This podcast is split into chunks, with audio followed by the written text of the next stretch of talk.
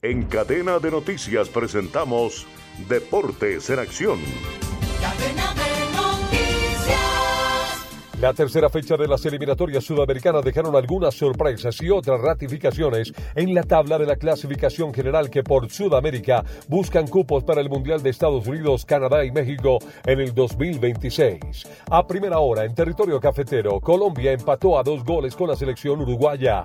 La selección boliviana volvió a decepcionar y perdió de local 1 por 2 con la selección ecuatoriana. Por su parte, la selección de Argentina, de la mano de Lío Messi, derrotó 1 por 0 a la selección de Paraguay que sigue sin ganar.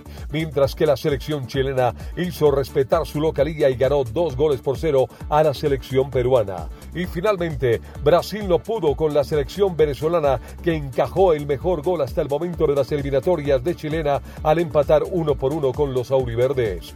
La próxima jornada se va a disputar el martes 17 de octubre. Así, Venezuela recibirá a Chile, Paraguay a Bolivia, Ecuador a Colombia, Uruguay a Brasil y Perú con Argentina. El equipo de ciclismo Yaiko Alula es uno de los equipos con menos recordación del World Tour, teniendo en cuenta que es poco habitual que termine con victoria en las grandes carreras como Giro, Tour y Vuelta. Sin embargo, para el año 2024 seguirán integrando la máxima categoría y ha confirmado un fichaje de lujo. Se trata de Calic Iwan, equipo al cual regresa luego de cuatro temporadas teniendo en cuenta que el australiano debutó en el antiguo Orica Michelton. Khalid Iguan a sus 29 años procede del Lotto Disney, donde salió luego de diferencias con la dirigencia.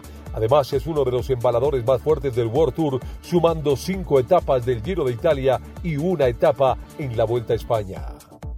El estadounidense Sebastián Corda, número 26 del tenis mundial, se convirtió en el jugador que clasificó por Estados Unidos a las semifinales del Master de Shanghái tras superar en cuartos de final a su compatriota Ben Shelton, situado en el puesto número 20 del ranking de la ATP. El partido duró 2 horas y 55 minutos y se resolvió en tres sets con dos tie breaks que dejaron un resultado de 6-7, 6-2 y 7-6 a favor de Chevy.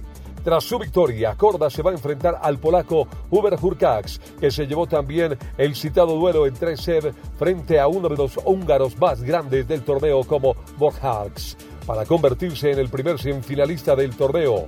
El otro duelo previo a la semifinal saldrá de los encuentros que se celebren hoy entre el búlgaro Grigor Dimitrov y el chileno Nicolás Jarry también entre el ruso Andrei Rublev, único top que queda vivo en el torneo, y el francés Hugo Humbert. Descarga gratis la aplicación Red Radial. Ya está disponible para Android y encuentras siempre una radio para tu gusto.